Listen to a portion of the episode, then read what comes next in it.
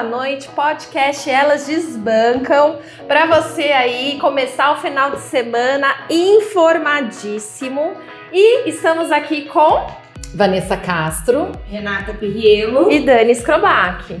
Gente, não percam por nada nessa vida o podcast de hoje. A gente vai passar muitas informações. A Van vai passar um pouquinho para vocês aí sobre os indicadores da semana, o humor externo, divulgação dos balanços das empresas. Vamos falar para vocês sobre as reformas e nós deixamos aí também um, um viés. Um viés, né? Uma dica muito bacana sobre os fundos de investimentos que têm isenção de imposto de renda, que não é muito comercializado ainda, né? Nos bancos aí, nas corretoras, tá? Por quê? Tem muito benefício bacana dentro desses fundos, mas ainda não é muito usual mesmo, tá? Mas é muito interessante para a pessoa física. Então, gente, o que, que acontece? Sabe aqueles produtos que têm isenção do imposto de renda? Como as LCIs, LCAs, os CRIs, os CRAS, as debentures. Ah, é legal a gente falar, gente, que lá no nosso GTV a gente tem vídeo explicando todos esses produtos, tá? Corre lá que vocês vão ver que tem vídeo explicando LCA, LCI, debenture,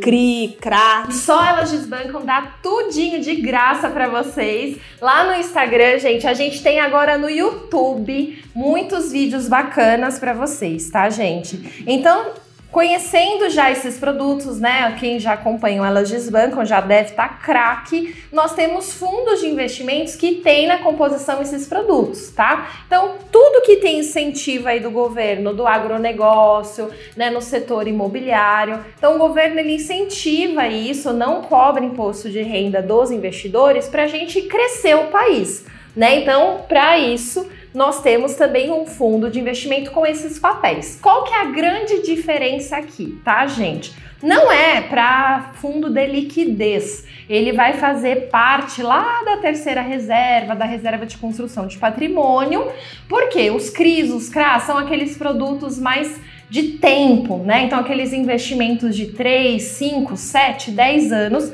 Só que o bacana é que quando você entra dentro de um fundo de investimento, ele é um condomínio né? Lembra que fundo de investimento é um condomínio? Então você acaba se beneficiando na questão do prazo e liquidez. Você tem liquidez nesses fundos em torno aí de um mês, alguns fundos até um pouquinho mais, de 40 dias. Essa é a diferença principal, né, Dani? Do investidor que compra direto esses produtos que são isentos ou o investidor que opta em entrar num fundo com esses produtos. Você acaba tendo o benefício da isenção, porém, lembrando o que a Dani falou, gente, não é para uma reserva de curto prazo nem para uma reserva de emergência. São produtos para a construção de patrimônio, onde eu vou buscar um rendimento melhor, vou ter o benefício de não pagar o IR, mas são produtos aí geralmente com liquidez de no mínimo um mês, né? Meninas? Isso, e dentro lá do meu portfólio de investimento, a gente eu sempre orienta a diversificação. Então, essa classe de ativo representa qual classe? A renda fixa. Né? Isso, a diferença também é que quando, né, qual que é a diferença desses fundos eu entrar diretamente num papel? É para aquele investidor que às vezes não tem muito entendimento de análise de rating, de análise de companhia e tudo mais.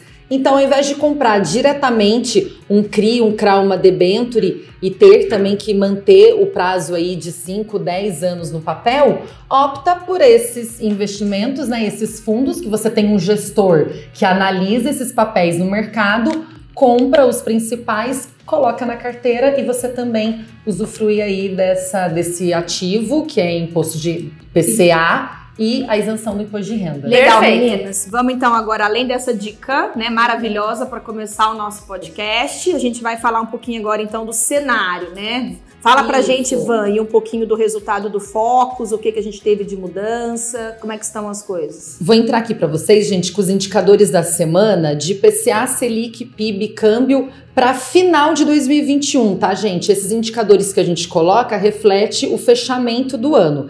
IPCA, a gente está aí na casa de 6,31, Selic 6,75, PIB 5,27 câmbio 5,05%. Lembrando que isso, isso pode mudar semanalmente, tá? Essa essa essa projeção, gente, é um consenso de mercado. O que, que a gente quer dizer com isso? Quer dizer que os grandes bancos eles acreditam que essa expectativa de taxas, né, ou de indicadores sejam próxima a isso. Mas é o que a Van falou, muda toda semana, por isso o Focus é divulgado toda segunda. É, essa divulgação é de segunda-feira, então a gente pode ter mudanças aí para a próxima segunda.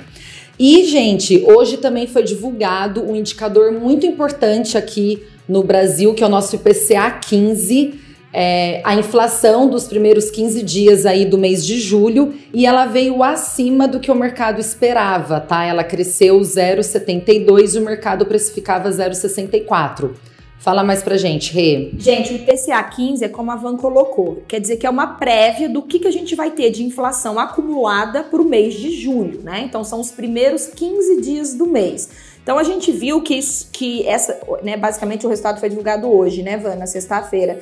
É, a gente veio aí com aumento, ou seja, a gente esperava um IPCA próximo de 0,65, veio 0,72. Por que isso, gente? Muito impulsionado aí pelos combustíveis, muito é, impulsionado pela arrecadação fiscal, que vem no ritmo muito forte, pela aceleração da atividade econômica. Então, quando a gente compara isso com o resultado de 2020, que foi um ano de pandemia, a gente vê realmente que os resultados de 2021 acabam pressionando, né, essa demanda, né, meninas? Isso mesmo, gente. E falando um pouquinho só do mercado internacional, porque essa semana o mercado lá fora se destacou bastante em relação. Eles começaram lá fora com os indicadores caindo e recuperou agora no final, encerrou a semana positiva. O grande driver, gente, que vem mexendo com o mercado lá fora nos Estados Unidos é a temporada de balanço das empresas. O que, que é isso? É a divulgação dos, dos resultados. resultados das empresas, tá? Então tem sempre aí uma semana, duas semanas que a gente tem essa divulgação e isso reflete de como tá né, a economia, como que vem retomando essa, esse momento pós-pandemia, como que as empresas vêm se comportando. Então a divulgação das empresas lá foram muito positivas, 80% dos balanços das empresas estão vindo acima das expectativas de mercado. Então isso Estados Unidos reflete aí em todas as outras economias mundiais, então está refletindo também positivo aqui no Brasil. Acho que é legal a gente fazer associação justamente com esse movimento mais forte que a gente teve na bolsa na segunda-feira passada, né, meninas? Que é isso, ou seja, quando a gente tem é, é, esses resultados lá fora, acaba refletindo no país inteiro, é, no, no, no mundo né? todo, né? Principalmente nos países emergentes como a gente. Hoje a gente teve também o resultado do PMI, né? Que é justamente isso. O que é o PMI, gente? O PMI é como se ele fosse um termômetro. Ele mede qual a velocidade, né? E a recuperação que a gente tem nas economias. Então, o PMI nos Estados Unidos, por exemplo, o industrial, veio com ritmo acelerado. A mesma coisa o PMI de serviços. Então, isso mostra pra gente que há uma aceleração na demanda, né? Se tem essa aceleração na demanda. Ah, um detalhe: quando o PMI é acima de 50, gente, quer dizer que a gente tem aumento de demanda. Então, quando eu falo PMI está 63, PMI está 59, isso é muito positivo, quer dizer que a economia está retomando e está num ritmo acima é, do esperado é, de aceleração, tá? E, e, até aproveitando o gancho aí da divulgação dos balanços, né, no, no, mercado externo, todo mundo aí muito feliz e animado com os resultados. Aqui no Brasil, gente, daqui duas semanas nós teremos os resultados das empresas também da nossa bolsa e o que está acontecendo nesse momento no mercado, né? A, o Ibovespa você pode observar que ela está dando um pouquinho mais de lado. Então fica ali 124 mil pontos, 127 Sim. mil pontos, né? Ontem encerrou em 126. E o, o porquê? Porque a gente não tem os resultados ainda, então está naquela expectativa. Né? Normalmente o mercado ele já tem um, uma projeção do que vai acontecer, mas nesse momento aí, período pandemia, né, a gente está com bastante instabilidade, um pouco de insegurança nos resultados, porém um, um, ponto positivo é que não está negativo, né? Então a gente não está vendo uma queda aí conceituada, porque normalmente se você fosse avaliar normalmente assim, poxa, período de pandemia, vou ter resultados negativos, a bolsa já ia antecipar esse resultado. É, e na verdade é o contrário, né? Os resultados estão vindo cada vez mais surpreendentes. A recuperação está sendo muito acima do esperado, justamente por causa da pandemia. E é o que a Dani falou, as próximas duas semanas agora, a gente começa com o resultado das maiores empresas aqui, as mais relevantes na Bolsa no Brasil. É. Né? E o, outra questão aí também que está fazendo a gente ficar um pouco de lado é a discussão da reforma tributária, que ainda está no radar, ainda é foco aqui no Brasil. Mas a gente está no recesso aí lá do Congresso, eles devem voltar também na primeira semana de agosto e voltar mais forte essa discussão e essas definições da reforma. Isso, então essa, essa nova proposta, gente, da reforma, ela estava resultando em uma perda de 30 bilhões de arrecadação. Né? Então ela vai compensar agora com uma arrecadação mais forte né? Então a gente está aí na expectativa do, do, resultado, porém a gente já tem bastante prévias aí do que vai vir, né? É, justamente essa segunda proposta, né, que foi analisada, eles fizeram, né, estão sugerindo algumas alterações, aquela questão de não se tributar mais os fundos imobiliários por ser uma indústria nova e crescente no Brasil.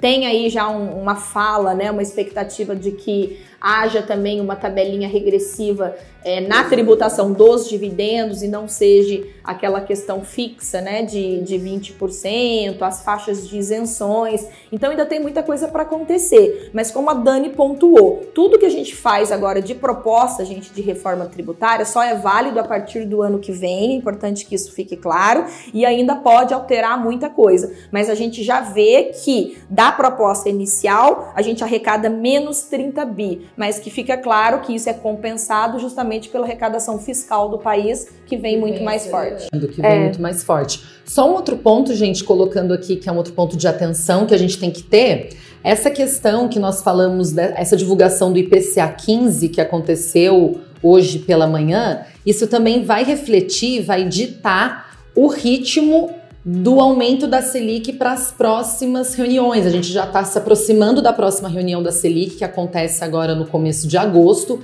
e isso é um dado que dita esse, esse ritmo, tá? O mercado tá, tem um consenso aí no mercado de alta de 1%, porém, o mais importante é saber como que depois o Banco Central vai vai ficar o ritmo de aumento aí da Selic, tá? É, porque eu, é, é legal a gente é, também pontuar que, gente, a reunião do Copom, quando a gente fala de expectativa de quanto vai ser a Selic, se eles vão aumentar 1%, uhum. 0,75%, meio por cento, isso já é muito precificado pelo mercado aí até nas duas semanas ou uma semana antes de acontecer a reunião em si. O, que, o mais importante da reunião é o viés que eles deixam deixa. para a próxima, uhum. ou seja, é aquela expectativa no recado né, que o, que o Copom deixa, falando assim: pode ser que na próxima teremos um aumento, Isso. ou então não vai ter aumento mais, ou então o aumento vai ser maior do que o esperado. Isso. Então é que, assim, isso é. que reflete o resultado do mercado. É, porque a expectativa de agora já é um viés deixado na passada, na última. Na última. Então sempre esse viés é o mais importante porque dita o ritmo dali para frente. E entendeu? gente, olha que interessante também. Ontem, né, eu tava observando é, o gráfico da taxa de juros futura.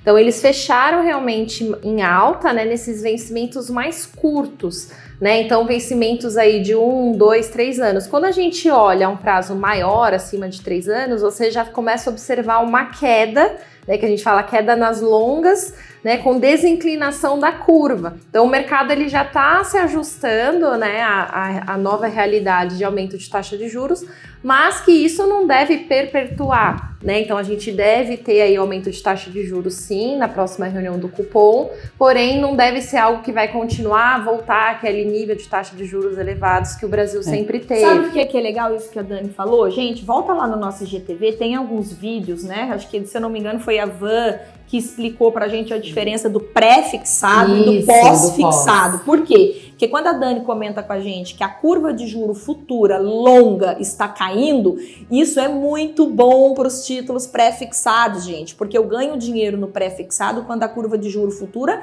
cai. É diferente da dinâmica do pós-fixado, que eu ganho quando a curva cresce, quando ela sobe. Porque então, ele, gente... acompanha, ele acompanha, é, ele acompanha em D0 o que está acontecendo com o CDI, com a Selic. O diferente o do pré. Diferente do pré. Porque lembra é que o pré é a curva futura, são os títulos de, sei lá, 5 anos, 10 anos. Gente, a na Renata frente. deixou a dica da semana pra vocês. Aí, ó, viu? Fiquem De espertos. mão beijada. Se a curva tá fechando, Exatamente, gente. Pode ir pro pré, então, gente.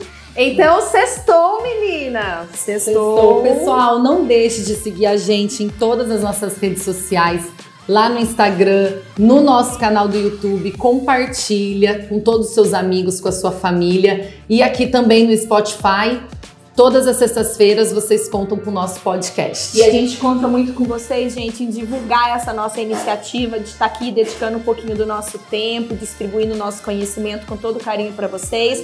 A gente incentiva muito a educação financeira, então compartilhem com os amigos, colegas de trabalho, filho, família, todo mundo que sabe que é, é, essa relação com o dinheiro, com finanças e com economia faz a diferença na vida das pessoas. E que bom que tá ficando tão mais importante isso aqui no Brasil, né? Estão se falando mais, o negócio vem se destacando. Então ajuda a gente aí a levar para mais pessoas essas, é, esses conteúdos, essas informações. Muito É isso aí, obrigada. gente. Sextou, um abraço, beijo. Tchau, tchau.